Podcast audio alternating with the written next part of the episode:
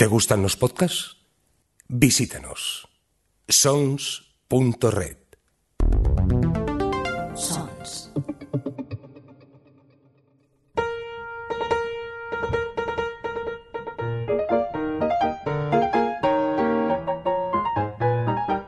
Librorum.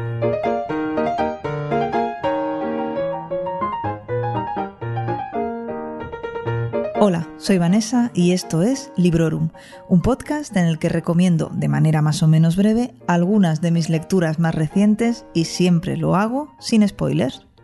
Este episodio está dedicado a las Mitford, cartas entre seis hermanas. Una recopilación de cartas acompañada de fotos y de otros textos que su editora, Charlotte Mosley, escribió para facilitarnos la comprensión de las vidas de estas seis hermanas Mitford. Se publicó inicialmente en noviembre de 2007, pero mi edición en castellano de Tres Hermanas es de octubre de 2016. De su traducción se ocuparon Andrés Barba y Carmen Cáceres y consta de 810 páginas. Creo recordar que me animé a leerla a través de una recomendación de MG, compañera del podcast Ecos a 10.000 kilómetros, quien además también conocéis porque estuvo aquí en Librorum recomendando un libro. El libro es Hasta que te encuentre, de John Irving, y fue en el episodio número 22 de noviembre de 2018. Esta es una biografía de señoras inglesas auténticas y excéntricas y por supuesto muy modernas.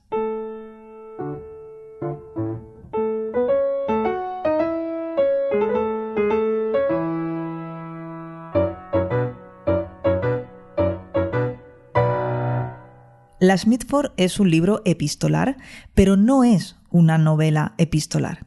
Con esto quiero decir que aquí nos estamos asomando a las vidas privadas de una familia de clase alta inglesa que existió de verdad y que todavía existe. Sin ir más lejos, la autora del volumen, la encargada de recopilar estas cartas, no es otra que la nuera de Diana, una de estas seis hermanas. Nancy, Pamela, Diana, Unity, Jessica y Débora son las protagonistas absolutas de esta historia que tiene como personajes secundarios al único hermano varón, Tom, y a sus padres, una infinidad de parientes, amigos y conocidos de esta familia que en momentos os puede recordar muchísimo a la familia Crowley de Downton Abbey en caso de que hayáis visto la serie. Y si no la habéis visto, no sé a qué estáis esperando. Pero digo que os recuerda seguramente a Downton Abbey porque, primero porque son contemporáneos eh, y además por su estilo de vida, sus continuas fiestas, sus reuniones, esa conciencia de clase y también por sus viajes al continente. Aunque creo que las Mitford viajaron más que sus trasuntos en la ficción, pero bueno, no hacer comparaciones mmm, resulta prácticamente imposible. Y no solo hay mucho de las hermanas Mitford oculto en Downton Abbey, sino que hay muchísimo de las hermanas Mitford no tan oculto en la serie The Crown. Estas mujeres se codeaban con todo aquel que podía ser alguien y muchas de las personalidades que vemos retratadas en The Crown aparecen en las páginas de este libro. Y la familia real inglesa, por supuesto, que no es una excepción. He disfrutado muchísimo de esta mirada a la historia de la Europa del siglo XX, con la Segunda Guerra Mundial como gran protagonista y como eje en torno al cual giran las vidas de estas mujeres. Si bien el volumen es grueso y hay un par de aspectos negativos o, o poco positivos que quiero destacar, el balance final ha sido más que satisfactorio. Voy a empezar por las cosas buenas. Eh, por ejemplo, las hermanas Mitford eran mujeres cultas, aficionadas a la lectura y a la escritura. Y esto, por supuesto, se refleja en sus textos. Ah, y además, mención especial a esos otros textos que os comentaba en la intro, que acompañan las cartas y que llegan de la mano de la autora Charlotte Mosley. Es en estos interludios de manera muy ágil, pero al mismo tiempo muy detallada, donde se nos introduce el periodo cuyas cartas vamos a leer a continuación. El libro está dividido en varias partes que están delimitadas por épocas y abarca en total prácticamente 100 años, terminando en 2003. Además, al inicio del volumen, Tenemos materiales de ayuda en forma de árbol genealógico, lista de apodos y demás información complementaria que por lo menos en las primeras páginas hacen mucha falta. Y cada hermana tiene asignado un símbolo. Una pluma, unas cucharas, una luna, la cruz gamada, la hoz y el martillo y una corona. Así que ya veis, efectivamente las hermanas Mitford eran muy diferentes entre sí. Pero todas ellas eran aristócratas reincidentes de las portadas de las revistas de moda o del corazón de la época. Pero a pesar de estas diferencias ideológicas, sobre todo todas o casi todas las hermanas se mantuvieron unidas. Aunque la distancia hizo que durante años no se pudiesen ver en persona, las cartas y más tarde el teléfono y el fax ayudaron mucho. Al respecto de su presencia en las revistas de cotilleo, de sus affairs, de sus viajes, etc., hay una frase en una carta de Débora a Nancy, eh, una carta de 1968, que me gustó especialmente y que me gustaría leeros. Dice así, Fíjate, ahora todos somos unos santos y antes no lo éramos. Es mucho más fácil ser una santa cuando una es vieja. Y no me digáis que esta frase no es sublime y, una gran verdad. Algunas de las hermanas eh, anduvieron metidas en política. Eh, ya os he hablado antes de las diferencias ideológicas. Sobre todo Diana, Unity y Jessica. Diana se casó con un líder fascista británico y Unity se instaló en Alemania y se acercó mucho a su ídolo, Adolf Hitler. De hecho, aunque en las cartas vemos que mantuvieron una gran amistad y que Unity estaba loca por él, se rumorea que fueron también amantes. Y en cuanto a Jessica, la hermana comunista, tras una estancia en Bayona en los inicios de la Guerra Civil Española, emigró a Estados Unidos, donde también tuvo algún que otro problemilla, no nada importante, con la caza de brujas de los últimos 50 y primeros 60 y participó activamente en la lucha por los derechos civiles, relacionándose con líderes negros y personalidades destacadas de la cultura como Maya Angelou, por poner solo un ejemplo que podéis ver también en las fotos. Pamela vivió más al margen, vivió en el ámbito rural y en cuanto a Nancy, la mayor de las hermanas, fue una novelista de éxito, con novelas como A la caza del amor, No se lo digas a Alfred y La bendición.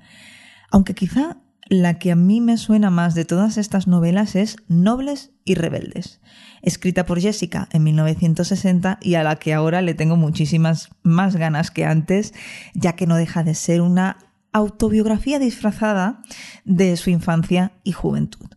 Me ha gustado mucho el intercambio de opiniones e incluso de reseñas que han leído aquí y allá al respecto de las novelas que ellas mismas han escrito y cómo le dicen a las que las han escrito cómo se han pasado al retratar a la familia de cual o tal manera, o al reflejar en ellas alguna anécdota que no fue exactamente así, ¿no? Se echan cosas en cara y esto me, me pareció muy divertido.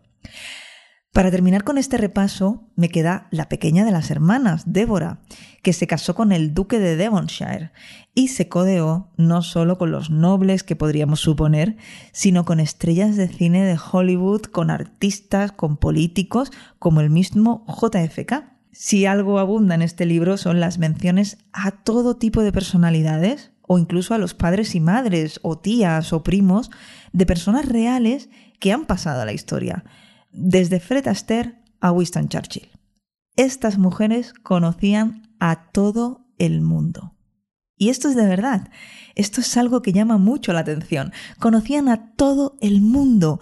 Y si yo ahora quisiese hacer una lista de nombres que, que, que os podrían sonar, probablemente estaríamos aquí horas. Quiero hacer un alto en el camino otro alto en el camino para comentaros eh, cuánto me sorprendió la reacción que tuvieron a la muerte de Diana de Gales. Cuando entramos en la década de los 90, pensé, bueno, ahora vendrá eso. Y la verdad es que para nada fue como esperaba. No sé, esperaba pues un canto muy sentido, ensalzando la memoria de la difunta y demás. Pero claro, con lo que yo no contaba es que una de las hermanas era muy amiga del príncipe Carlos. Así que su perspectiva es otra. Y digamos que no tenía a Diana en gran estima. Y esto es muy curioso. Y bueno, ahora voy a por las cosas negativas. Mm, para empezar, esa cantidad de gente que se nombra en todas las cartas y de la cual se nos habla en numerosas notas al pie de página. Son muy necesarias, por cierto, pero al mismo tiempo es un poquito agobiante y si no las consultas continuamente vas perdidísima con tanto nombre y tanto apodo. En fin, lo que quiero decir es que en estos momentos el ritmo de lectura se ralentiza un poco más de lo que sería deseable, pero supongo que no se puede evitar.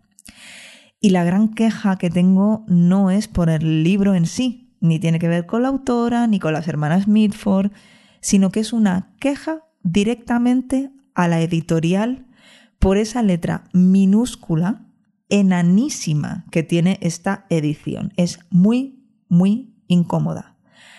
Ha sido definitivamente lo peor de esta lectura. Y no sé por qué narices un libro así no tiene edición en digital, por otra parte. Pero bueno, también quiero mencionar un pequeño bache, un periodo en el que me costó un poquito más mantener el interés. Creo que es el correspondiente a mediados de los 60. Eh, no estoy segura, pero inmediatamente después de ese momento llegan las enfermedades, perdón, y como no, la muerte. Esto no es un spoiler, no esperaréis que las hermanas Mitford sigan vivas, si nacieron a principios del siglo XX.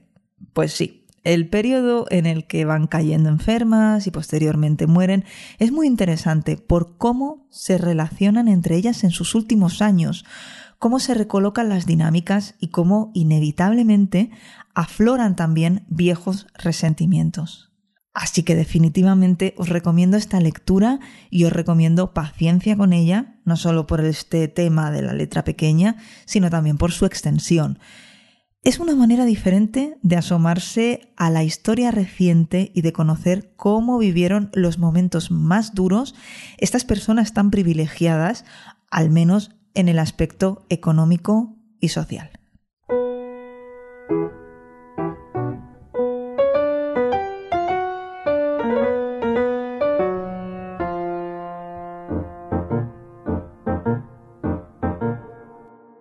Si en el buscador de YouTube escribís Mitford, podéis ver y escuchar a algunas de las protagonistas de este libro, compartiendo experiencias y opiniones sobre diferentes temas en algunas entrevistas que concedieron ya obviamente de mayores.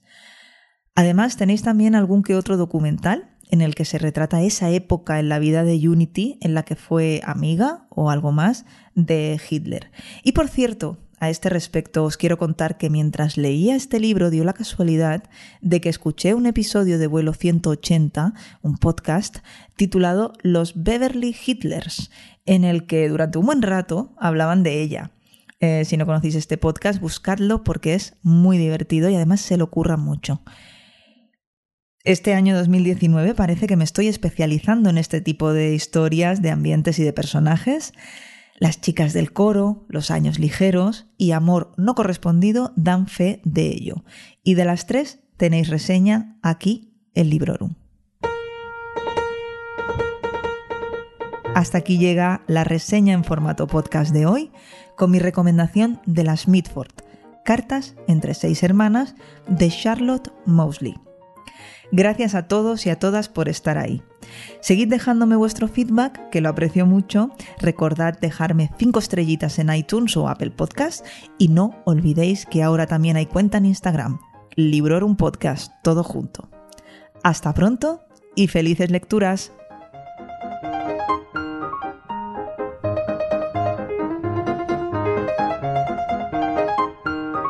Acabas de escuchar Librorum, un podcast alojado en Sons, red de podcasts. Encuentra mucha más información de este episodio en nuestra página web, sons.red barra Librorum. Y descubre muchos más podcasts en sons.red.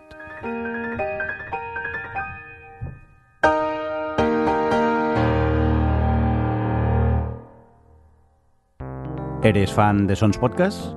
¿Quieres saber más de nosotros? ¿Te gustaría saber quién se esconde tras las voces de tus podcasts favoritos?